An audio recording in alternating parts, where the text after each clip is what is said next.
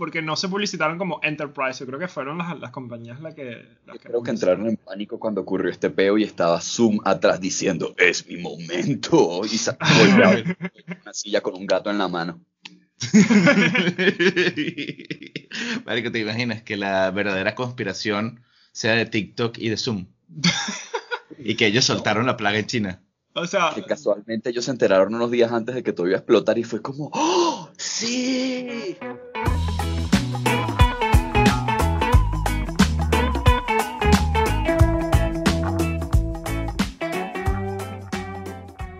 Vale, Pepa, pregúntenme lo que, lo que sea que se les ocurre que quieran preguntarme. Ok, entonces, bueno, bienvenidos a otro episodio de Seguimos Chévere. Hola Miguel. Tú siempre haces así como de porrista cuando arrancamos. Bueno, yo soy la porrista del grupo. ¿Qué quieres que te diga? Eres bien animado.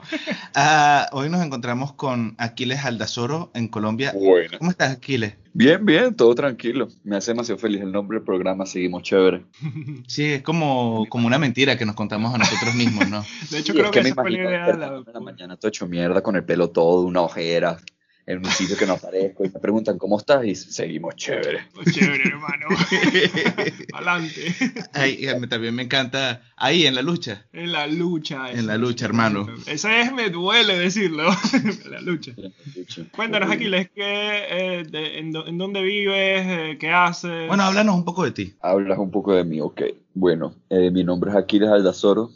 Yo nací en un pequeño hospital caraqueño. Año 95. sí, vale. Eh, bueno, el- mi nombre es Aquiles, soy de Caracas. Estoy viviendo ahorita en Bogotá.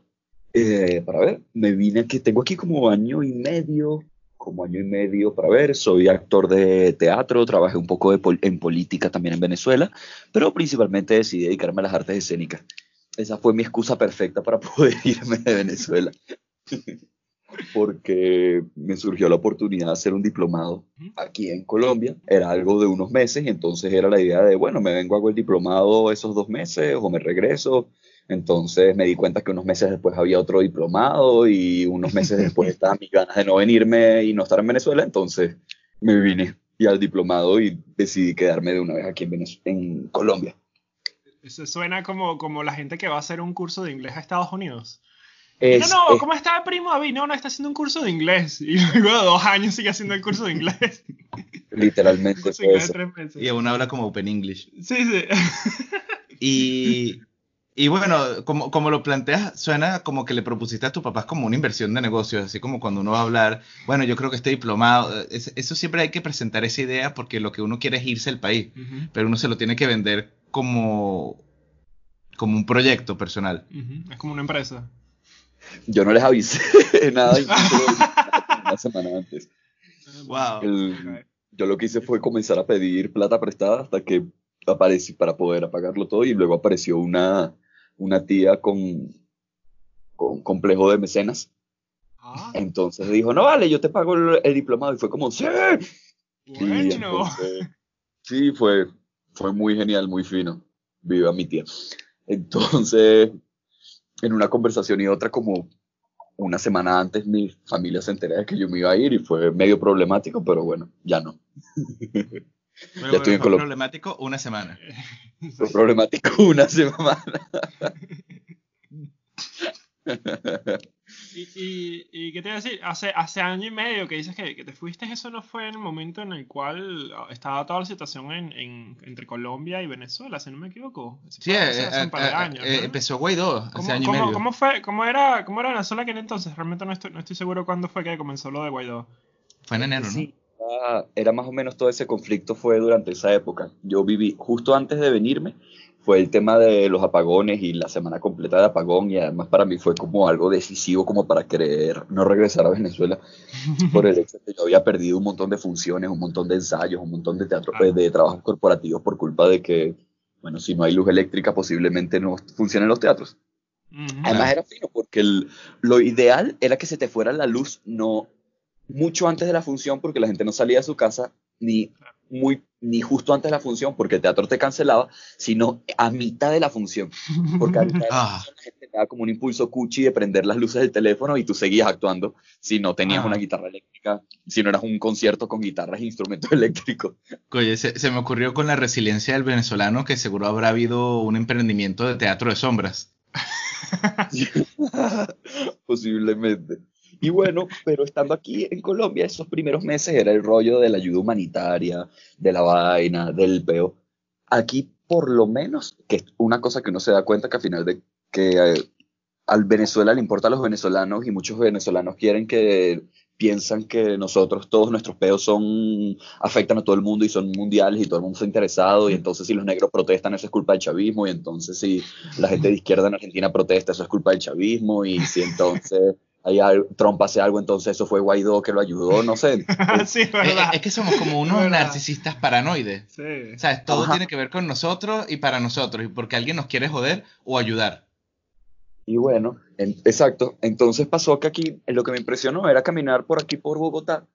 Y aquí en Bogotá no- era un día completamente normal, no estaba ocurriendo nada y estaba el pedo en la frontera con el pedo de la ayuda humanitaria y no había. Había unos- un grupo de venezolanos que se fueron para al frente del consulado de, de Venezuela.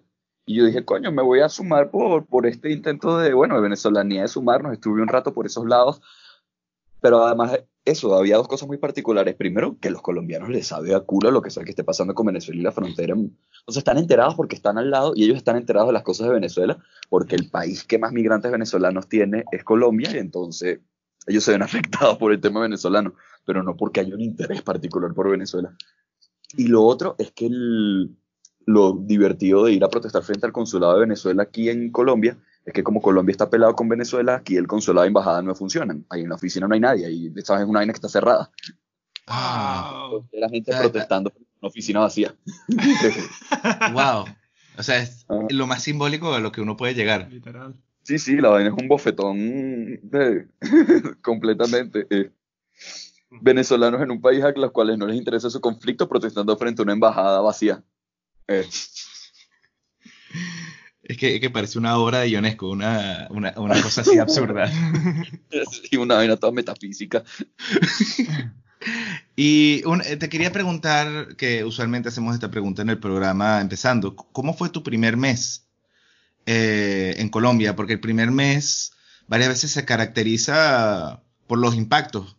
¿sabes? Fue cuando uno se da cuenta de muchas cosas que, mm, que siempre llaman la atención, que uno siempre recuerda. Y, y también, ¿cómo, ¿cómo fue que llegaste a Colombia? Porque, debido a la situación en ese momento, no sé si habrás ido a pie, cruzaste la frontera, fuiste en autobús, fuiste en avión. Bueno, yo le pagué a un señor que me metió dentro del estómago de un burro. ok, esa, esa era mi cuarta Vale. opción, pero no quería decirla. Eh, espera, No, pero no. yo estoy seguro que alguien tendrá esta historia. Muy probablemente. Sí, sí, completamente. No, no, yo me fui como un buen niño de su casa y me fui en, en un pasaje de avión pagado por mi tía Mecenas. Qué bien. Gracias, tía Mecenas, por... por eh, Coño, yo quería tener a alguien que caminó por la frontera en el programa. eh, algún, día, algún día, Miguel, algún día. Bueno, a lo mejor él eh, aquí les conoce a alguien que, que podremos Sí. entrevistar la siguiente vez. Posiblemente sí, pero sí, sí, aquí hay muchos que sí pasan, pero ahorita no, yo no me fui caminando por la frontera. Ujú. Viví igualito, igual me robaron antes de venirme porque me paró la policía y, y bueno. Qué heladilla. ¿Y cómo fue, ¿y cómo fue, cómo fue ese primer mes entonces? Ajá, ese primer mes. Fue curioso porque el- era extraño, porque era, me sentía como bastante solo en particular, era como medio melancólico todo ese primer mes, por el hecho de llegar a un sitio completamente nuevo donde no conocía absolutamente nadie, no había algún tipo de amistad, no había alguien con quien decir, bueno, quiero, estoy viviendo esta experiencia y te voy a invitar a tomarme unas cervezas y hablar baja de esto creo que pasaba, coño, buena cantidad de tiempo solo, como trata, caminando, viendo, conociendo, dando vueltas por ahí, diciéndome que hay un teatro en tal sitio y queriendo ir a ese sitio, diciéndome que hay un, eh, enterándome que hay un sitio de comer en, en tal lugar y, no sé, era como una mezcla de muchas expectativas de todo lo que iba a ocurrir porque era mi primer intento migratorio. Bueno, era y ha sido mi primer intento migratorio. O sea, el- más o menos lo, lo que estás diciendo, disculpa que te interrumpa, como para clarificar, que fue como lo que más te afectó es no tener alguien con quien compartir la experiencia migratoria, que te sentías solo para las cosas que tú querías comunicar y compartir. Sí, creo que hubiese sido fino tener algún amigo con quien haber estado sus primeros días acabando el trapo y viviendo. o alguien con de repente con ganas de ex- querer explorar completamente la ciudad de Bogotá para poder querer dar 1500 vueltas y conocer un montón de vainas finas. Entonces, no sé, fue como un primer mes bastante lento, bastante tranquilo, por así decirlo. Una vaina medio letárgica. ¿Y, Sí. y, y qué ha cambiado desde aquel entonces? ¿Has conocido, eh, tienes amigos venezolanos que viven en Colombia? Eh, ¿dó- ¿Dónde? ¿Cómo es tu cotidianidad ahora? Exacto. Mi cotidianidad. bueno, ahorita mi cotidianidad por la pandemia. Ah, verdad, verdad. ¿Qué momento va a preguntar eso? Sí, Normalmente me despierto pasado el mediodía. Me acabo de dar cuenta que tengo mis suegros aquí justamente al lado. Es que están en el. Yo estoy en un balcón y ellos están al lado, entonces será un pelo censurado. Ok, tranquilo. Pero. Mi abuela también escucha el programa, no te Así, preocupes. así que es bueno. Ah, bueno, tu, tu abuela es un ser que puede escuchar cualquier cosa. Y Sí, es verdad. Entonces, nada, me paro pasado el mediodía. El- yo soy una, un señor de 70 años al cual le llega el periódico en físico a su casa. Entonces leo las noticias dependiendo del estado de ánimo con que me haya parado. O me pongo de buen ánimo porque me pongo sarcástico por las malas noticias. O me pongo de mal humor por las malas noticias. También sarcástico. el- Ajá. Luego, no sé, busco hacer una, cumplir una especie de cuota de utilidad en el día por el, por el desempleo de los artistas escénicos en, Uf, en los- Mm. de todos los artistas escénicos ahorita porque el- creo que es el peor momento que uno puede tener para vivir, de aglomerar gente desconocida en, en un espacio cerrado. sí. Claro. Es como dicen, bueno, hay distanciamiento social, no puedes meter gente en un mismo espacio y no pueden estar todas pegadas y tú estás descartando, bueno, está bien, no puedo ser actor. Sí, qué fuerte. Pero- ¿Y cómo, cómo, cómo, es, cómo es la situación de Corona allá en Colombia? Porque realmente he oído hablar de la situación de Corona eh, en Chile, en Argentina, en, en- en Venezuela, en Europa, en Estados Unidos, pero no, no he oído hablar de, de- de cómo es en, en Colombia. Pero debe ser muy bueno, porque como no salen las noticias. Es que, el- es que pasa que no salen las noticias porque es como ese punto medio en el que no es lo suficiente bueno ni lo suficientemente malo. O sea, Claro. no, está, no, lo, no está tan bien como otros países donde la vaina está súper increíble, ya todo funcionando, retomamos todo, pero no es un país que está en la mierda a nivel de muertes, contagios y un montón de cosas. Por lo menos la ciudad que está más restringida es Bogotá, en el Ujú. cual ya, o sea, ya, ya están abiertos, por lo menos los negocios están funcionando en general. Creo que lo que único que no funciona es cualquier cosa que tenga que ver con esparcimiento, entretenimiento. Los restaurantes están cerrados, los bares, los parques públicos, los teatros, los cines, o sea, cualquier cosa que tenga que ver con que la gente salga de su casa a entretenerse de alguna manera está, está cerrado. Los museos, las iglesias también. ¿Y cómo es tu vida como actor en Colombia, como actor migrante venezolano? Creo que es una cosa que le gustaría oír mucho a los oyentes. Como actor migrante. A mi mamá. Venezolano. Ah, sí. Hola, mamá de Miguel. Como actor migrante. Eh, es curioso, eh, ha sido como una dualidad de sentimientos. Eh, primero, el tema de emigrar de cuando haces arte, sobre todo una vaina que está muerta en Venezuela. El hecho de tú migrar te da, te da como una oportunidad de tu poder tanto ver clases como, porque en Colombia tienen muy buena calidad teatral, de ver clases con profesores increíbles, el hecho de que sea un país que no esté en la mierda hace que tenga muchos intercambios internacionales, entonces yo he visto clases aquí con profesores de Perú, de Argentina, de España, de Brasil, de Italia, un montón de profesores. Per- Perdón que te interrumpa, porque estoy, estoy de acuerdo contigo, porque cuando tú y yo hicimos teatro en Venezuela, había como una vibra de que el teatro de Venezuela era el mejor, porque teníamos un underground de a- adaptarnos a la mierda, pero cuando uno sale se da cuenta que, que el- Venezuela es el mejor país para vivir. hasta que cuando te sales de Venezuela y te das cuenta que el teatro puede ser incluso, que obviamente es mejor, e incluso mucho mejor. No, no sé si estás de acuerdo. Completamente, y además tienes, o sea, tienes un nivel de, un nivel de contrastes increíbles porque es el hecho de que tienes un, son gente que tiene mucho más tiempo trabajándolo por- por- sin que sea tan desastroso y viviendo, pudiendo vivir de eso. Entonces tienen un montón de propuestas más. Igual tienes un movimiento underground hecho mierda como el venezolano sin necesidad de que caótico. Igualito tienes gente haciendo obras minimalistas porque no tiene presupuesto. Pero igualito Claro. tienes haciendo un montón de propuestas finísimas. Y además aquí algo que tiene Bogotá es que tienes un teatro en cada huequito de la esquina. Tú levantas una piedra y ahí alguien montó un teatro. En ese que tiene, creo que la, pero la única, pero algo que sí me he fijado, y a diferencia de repente de otros sitios, a pesar de que Colombia tiene mucha industria teatral y tiene mucho tiempo trabajando, es muy difícil un pelo mover público porque aquí la gente no va tanto para el teatro. O sea, siento que incluso en Venezuela cuando hablas de shows como improvisto o microteatro, Ujú. que eran vainas que vivían hasta el culo de, de espectadores, aquí es algo que es un, pelo difícil de repente conseguir eso si no es algo que tiene un actor famoso que era de telenovela. Tú po- se podría decir que es que también se me acaba de ocurrir que en Venezuela como había menos variedad, Claro, era más fácil llenar una sala. claro. Sí, posiblemente. De repente había más oportunidad que la gente fuera a vernos, a ver improvisto o ir a ver microteatros y cualquier otra opción de entretenimiento estaba en la mierda, o estaba jodida. O estás limitado porque no quieres ir a una zona que no sea un centro comercial, que no tenga un estacionamiento, que sea algo seguro y entonces... Claro. ¿Y qué has hecho allá? Está, eh, las telenovelas son colombianas, ¿no? ¿Las qué? Las La- telenovelas. Bueno, hay brasileras también, creo, ¿no? Sí, pero aquí tienen, exacto, aquí tienen una industria de telenovela que es muy horrible y muy, muy fructífera para ellos, pero a nivel de contexto es horrible. Eh, Bueno, telenovelas, telenovelas. Exacto, es que telenovela es telenovela. El, el todo efectista, de que el, que el pedo siento que con las telenovelas es que piens- tratan al espectador como si fuese un fucking imbécil. Está Eh, embarazada de la de- del dueño de la empresa. Y es el pedo de que tienes que, es que sienten que el, el espectador no sabe qué sentir cuando ve algo y entonces tú le tienes que decir qué tiene que sentir. Entonces, cuando las personas están hablando y tienen que hablar todo serio y mirarse a los ojos y decirse frases contundentes y después que dicen la frase colocan pam, pam, pam. Tal cual. Una vez me llegó a mis manos un, un- un guion de telenovela que estaban grabando en mi edificio, Voltea para que te enamore. Y era muy cómico porque te ponías a leerlo y no había espacio para el actor para elegir la interpretación. Era, miras sospechosamente a tal persona. Esta persona te mira y haces como tal cosa con la ceja. Había como lo exagerado, no tenía... Claro, y además los actores que normalmente usa son actores muy malos, pero el peor es que son, eh, son como el cliché del galán latinoamericano y entonces Ujú. terminas teniendo un producto ho- horrible.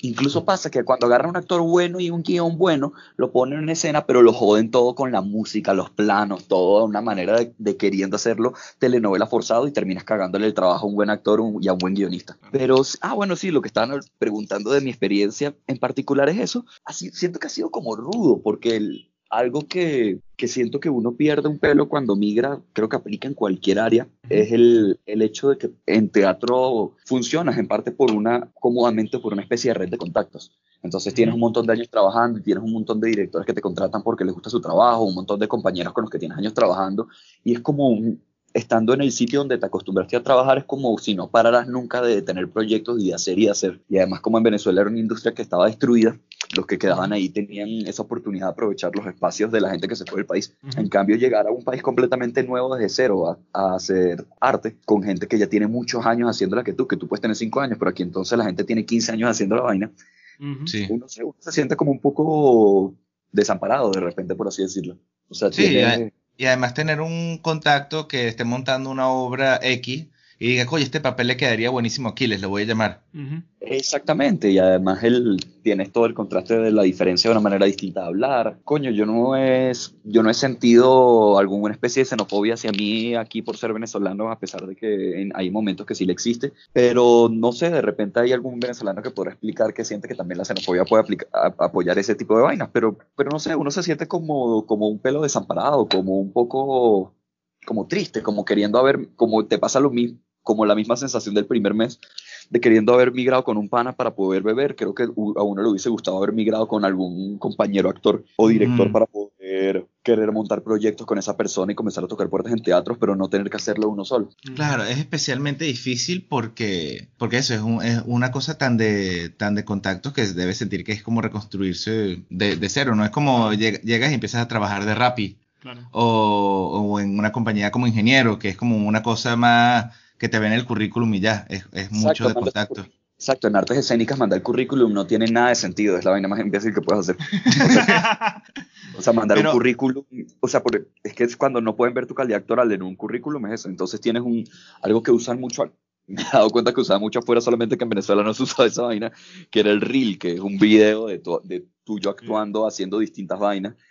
Y Por, me por di ejemplo, cuenta que yo fue ahorita- imbécil Ajá. haber planificado eso durante mi vida. Por ejemplo, ahora estoy montando un micrófono abierto de comedia para dentro de como de dos semanas Ajá. y me están escribiendo personas, ¿verdad? Y entonces uno me dice, sí, yo me he montado muchísimo, ¿quieres que te mande un video? Y yo cuando me dice que se ha montado muchísimo, y yo digo, para un micrófono abierto, yo le dije de una sí, pero me puse a ver el video y, man, es que nadie se reía. Y además, era mucho de que yo soy blanco, buen mozo y tal, y en verdad a mí me gusta hacer sentir mal a las mujeres y la gente no se reía. Wow. Y, y yo, wow, ¿sabes? Que en verdad en teatro, eso en las artes escénicas, por más que te digan que estuvo en una obra de teatro, Sí. No sabes la Es que calidad. de- solamente funciona si es una vaina demasiado conocida. O sea, si yo digo, eh, actué en Los Miserables, en la producción de Los Miserables, eh, yo estuve en el Circo del Sol, alguna mierda así que que tú digas, ah, mira, obviamente yo no le voy a preguntar a este huevón si lo hace bien o mal, porque él estuvo en el Circo del Sol. Entonces ya, toma, te regalo la obra de teatro, ahora tú, tú eres el director.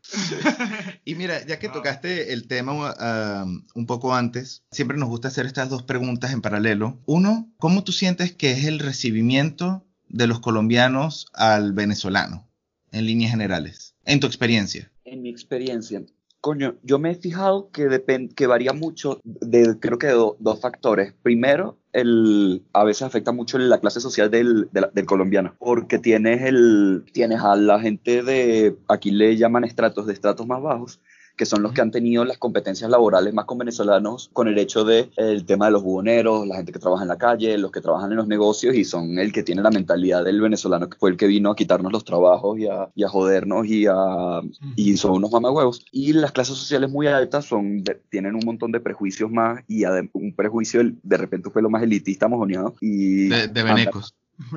Sí, andan más con el pedo de que los venezolanos me van a robar y son estas personas que vienen a aquí la seguridad aumentó en Colombia por culpa de los venezolanos y los venezolanos son unos flojos y entonces porque además son los que ven al venezolano que pide en la calle. Pero Mm. tienes todo el, el grueso de la clase media, es como mu- es mucho más abierto al, al tema de, de recibir venezolanos.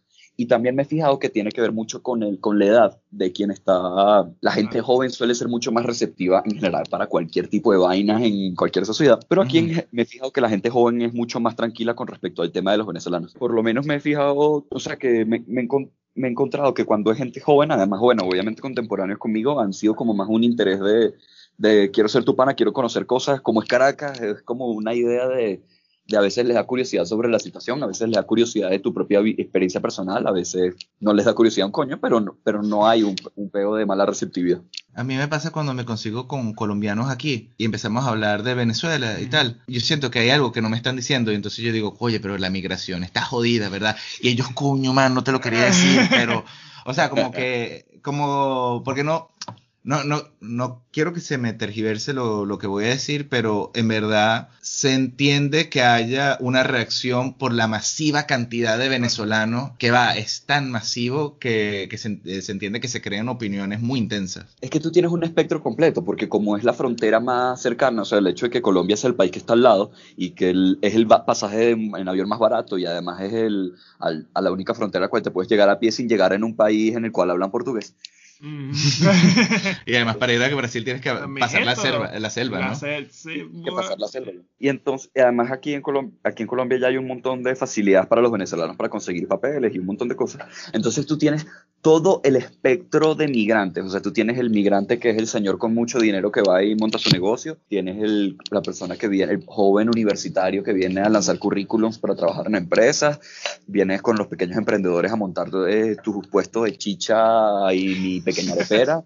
Y también tienes un coño, el venezolano que viene sin trabajo a buscar a trabajar en cualquier cosa, en cualquier sitio. Viene el venezolano que vino a robar. El viene venezolano lo que sea. Claro. Yo, yo O sea, lo llamo el venezolano lo que sea. O sea, vi- Que yo vino. estoy en esa categoría. Lo que sea que venga, yo lo hago. Sí. Exacto, entonces migraron todos los grupos de venezolanos y entonces es un peo, porque entonces un día estás leyendo las noticias y roban a un taxista y ¿quién- ¿a quiénes robaron los taxistas? Unos venezolanos. Entonces van y roban una vaina y fueron unos venezolanos quienes los robaron. Entonces, al, como el venezolano ahora es un elemento nuevo que ya forma parte de toda la dinámica laboral y toda la dinámica de inseguridad y toda la dinámica de, de gente, porque entonces tú tienes todos los domiciliarios son venezolanos y toda la gente que pide en la calle normalmente aquí en Colombia o son desplazados del conflicto o son venezolanos. Entonces, terminas obviamente creando una imagen negativa para, el- para toda una nacionalidad. Y bueno, y pegado a esta pregunta también nos gusta hacer, si el día que tú llegaste a Colombia, tú te pudieses encontrar con el Aquiles, ¿sabes? Como si pudieses ir al pasado y te encuentras con el Aquiles que está llegando a Colombia ese día, y tú le pudieses describir cómo son los colombianos para los que él se va a encontrar. ¿Sabes? Los colombianos son así. Desde tu subjetividad, ¿cómo se los describirías al Aquiles del pasado? Desde mi subjetividad, yo le diría, desde mi completa subjetividad, le diría al Aquiles que tenga paciencia, que son gente que son gente reservada en particular, muy apegada a lo suyo y que a veces les cuesta un, les cuesta como un pelín lo que viene de afuera. Que como son gente que ya que están, que están como acostumbradas ya a, las- a sus cosas y a cómo son y a las cositas que yo ya tengo creadas, que simplemente sea como un ser de paciencia.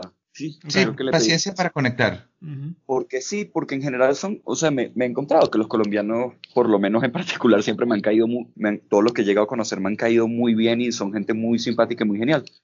Pero en ese sentido creo que uno tiene como mucha fusividad del Caribe, de que uno conoce a la gente, entonces ya te quiero dar un abrazo y ya quiero que vayamos a, a tomar una cerveza y playita, sí. tengas conflictos con tu mamá. Y que terminaste con tu novia, ¿sabes? Y, y uno tiene dos días conociendo a la persona. Y, y una pregunta, ¿y el Aquiles que lleva año y medio, eh, eh, ya viviendo en Colombia, si le pregunto por fin de dónde, de dónde, de dónde es la arepa, de Colombia o Venezuela, ¿qué me diría? Verga. Es importante Aquiles esta respuesta, piénsala bien. Ay, esa pregunta tiene una, eh, la respuesta, pero tiene un pero muy grande. Históricamente me puse a investigar, No, La- no, no. no, Aquiles, no.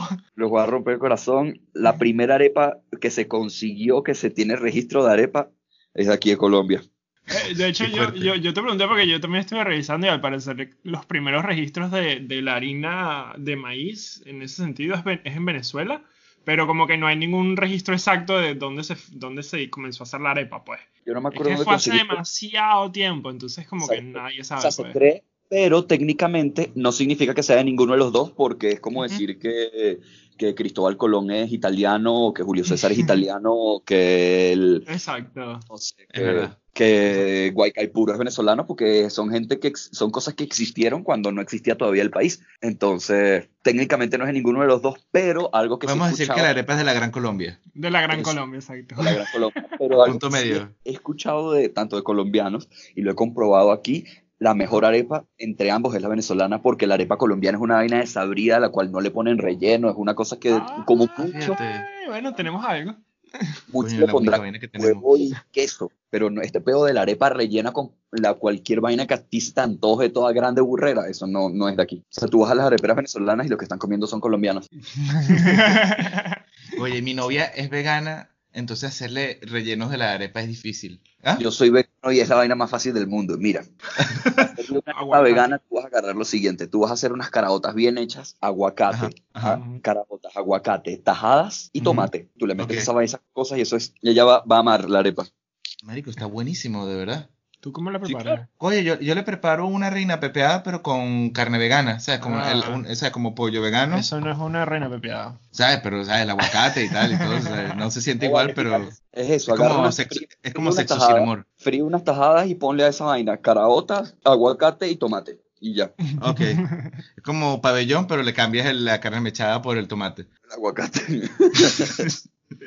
Y bueno, te queríamos preguntar si pudieses resumir lo que tu experiencia en este año y medio para los que nos están oyendo como lección o de- para ti mismo y para, para el que está pensando en migrar a Colombia, ¿cómo resumirías como tu experiencia? Creo que me enredé un pelo haciendo la pregunta. Sí, o sea, ¿qué, qué, qué, qué fue? Nos gusta preguntar qué fue lo más difícil eh, que enfrentaste y lo más, lo- la mejor decisión que tomaste. Ok. Bueno, yo creo que la mejor decisión, es que es curioso, creo que la- lo más difícil fue toda la experiencia migratoria y lo, la mejor decisión que tomé fue el migrar. O sea, siento que, que emigrar es la mejor decisión que puede tomar cualquier ser humano en su fucking existencia. no importa en las circunstancias en las cuales vayas a migrar ni a dónde vayas a migrar, es la mejor decisión que puedes tomar. No, ni, siquiera en particular por lo hecho mierda que está Venezuela, sino por el, el hecho de tú ir a un sitio completamente distinto, donde tiene un pasado histórico distinto, donde la gente culturalmente se maneja de otra manera, donde vas a vivir a ver un montón de otras cosas, donde las comidas son diferentes, donde la música es distinta, la gente rumbea distinto, habla distinto. Siento que te da como un espectro de querer incluso conocer un montón de cosas más, de ver, de siento que si no eres lo si no tienes el ego en la, en, enorme y piensas que lo mejor es lo venezolano y, y, tienes unas ganas de conocer, la experiencia de emigrar es algo espectacular. O sea, el hecho de que ve, migra, no, no hagas amigos de tu mismo país, haz amigos de, otro, de otras nacionalidades, tener una pareja de otra nacionalidad, búscate trabajar en cosas que no sean con tu mismo tipo de gente. O sea, es el hecho de que es como una experiencia de conocimiento y de un montón de experiencias distintas que son como, que son infinitas. Como, que nutre el alma. Ajá, y te das cuenta entonces que, que, existe el resto del mundo. Que tú vas, migras y te das cuenta de que esto que estás viviendo en, en, en, una experiencia migratoria lo puedes vivir en un montón de sitios y te queda como el resto del planeta para querer conocer un montón de vainas y... Sí, porque aunque los venezolanos tenemos tantas cosas de las que nos enorgullecemos, algunas cosas de las que a veces pienso que no deberíamos, también tenemos esta cosa como de narcisismo idiosincrático. Claro, y es, y es darse cuenta que al final de que al final la nacionalidad es, termina siendo un constructo humano de decir, bueno, cerramos esta frontera y todos los que están dentro de este espacio son venezolanos. Y tú te das cuenta cuando migras que comienzas a ver un montón de cosas que pensabas que eran solamente tuyas, que las comienzas a ver en común con los otros, incluso cosas muy distintas que a ti te parecen mejor que los que podrían ser tuyas por, por haber nacido en Venezuela.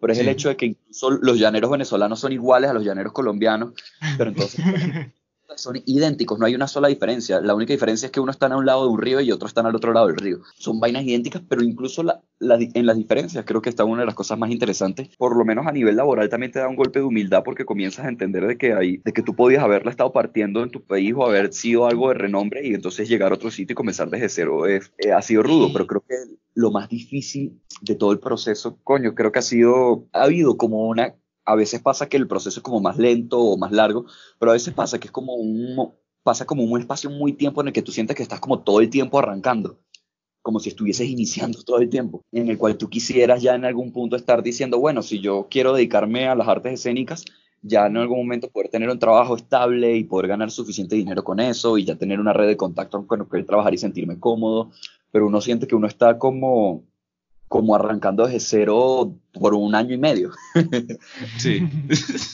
arrancando desde cero todo el tiempo cuando uno quisiera ya poder hacer, trabajar en lo que más, de las cosas que creo que más me ha pegado ha sido el, el tema de las amistades y del trabajo. no creo que por el hecho de, o sea, por extrañar mi trabajo en Venezuela y, y querer tener un grupo de amistades o amistades cercanas a quien las venezolanas, sino poder haber creado ya ese grupo de amistades aquí en Colombia o poder haber ya arrancado esa red laboral y poder haber trabajado en, en algo que me agrade y que siento que esas cosas a veces arrancan rápido, a veces no, y uno simplemente tiene que, no sé, convivir con tu depresión y, y sobrevivir. y bueno, estamos, estamos ya, ya en la hora, que como siempre digo en el programa, es lo mismo que me dice mi psicóloga todas las semanas. Que el otro día, pequeño comentario aparte, el otro día, ah, bueno, está bien, chao Cristina, love you, y tranqué. Y dije, coño, le dije love you a mi psicóloga. ¿Qué? es la semana que bueno, viene es, que, es que ustedes se llevan tanto, conociendo por tanto tiempo que ya siete años juntos. Sí, más tiempo que tu novia. Pues, sí. Como ya estamos cerrando, ¿qué le recomendarías al venezolano que está pensando migrar a Colombia? ¿Qué le recomendaría? Primero que lo haga, por la mierda, porque no importa lo mucho que planifique, no importa lo mucho que organice, no tienes ni puta idea de lo que va a pasar cuando llegues. o sea, eh, pero a final de cuentas uno siempre resuelve. Y coño, creo que la única recomendación que le tendría es que no te que migre sin ego, que migre con ganas de, de, conocer a lo otro, que migre con ganas de convivir con la otra nacionalidad, que vaya y, y busque que, su experiencia sea tratar de llenarse todo lo que pueda del país al que va a llegar y con humildad y no querer decir, bueno, es que nosotros hacemos las cosas de esta manera.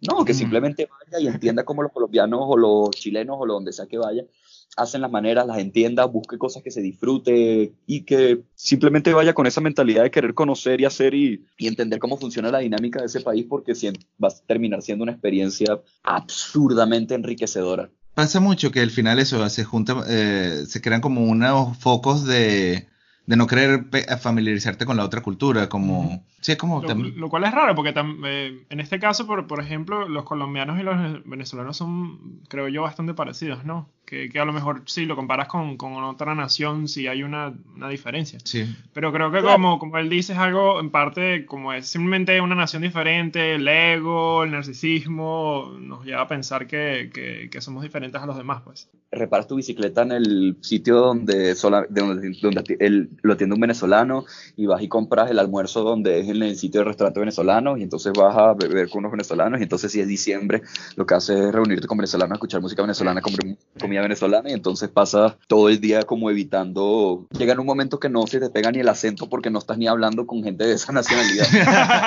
Que eso es chimbo. Es como la, la nona italiana que nunca aprendió español cuando se mudó, ¿sabes? Siempre estás en el O sea, italiano. que tú tienes una persona que tiene 15 años vi- viviendo, no sé, en Estados Unidos y no habla inglés porque todo lo que hizo fue juntarse con venezolanos o de Y repente lo, está... y, lo único, y lo único que hace es criticar a los americanos. Entonces, Todo el día. entonces eh, hoy y queriendo que... Es que es el tema de...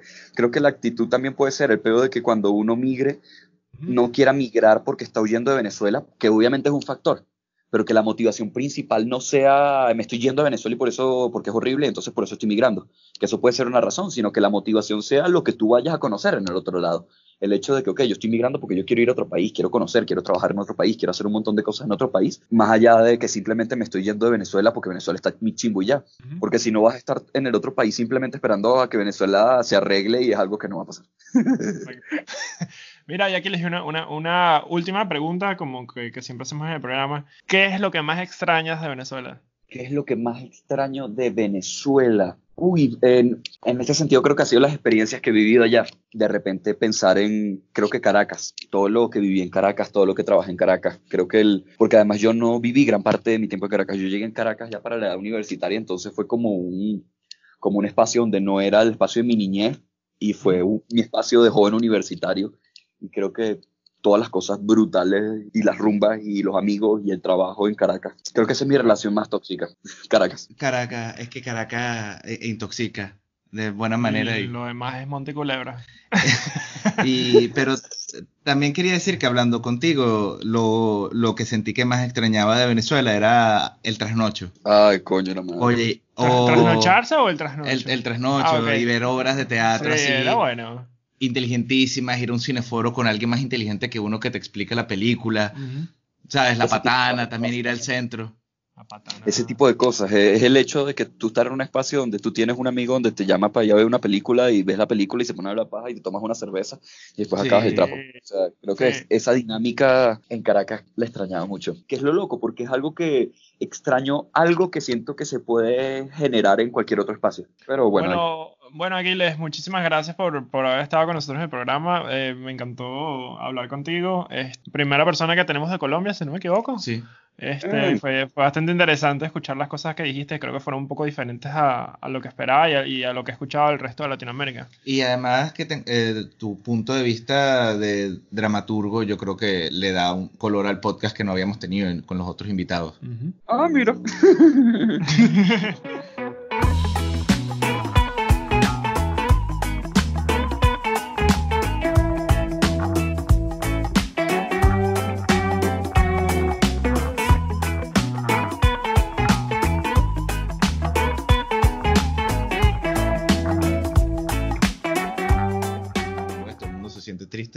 pero inteligencia emocional no es sen- no sentirse triste, sino como que saber cómo lidiar con eso. Esto- No ser un imbécil. veo, que, veo que esos siete años de psicólogo te han ayudado. amigo. Coño, marico, si no. si no, pídele que te devuelva el dinero. Marico, si no, sería que mi psicóloga es Chávez, tú, tú- ¿sabes? tú que eres psicólogo, uno puede pedir devolución de dinero si la cosa no funciona. No, no, no, pero No hay un, ¿no? no, no, no, hay como una póliza, así como, bueno, le baja a los padres, no sé, 500 Una dólares. multa por, por tantos pacientes que se mataron, ¿no? Sí, no. Wow.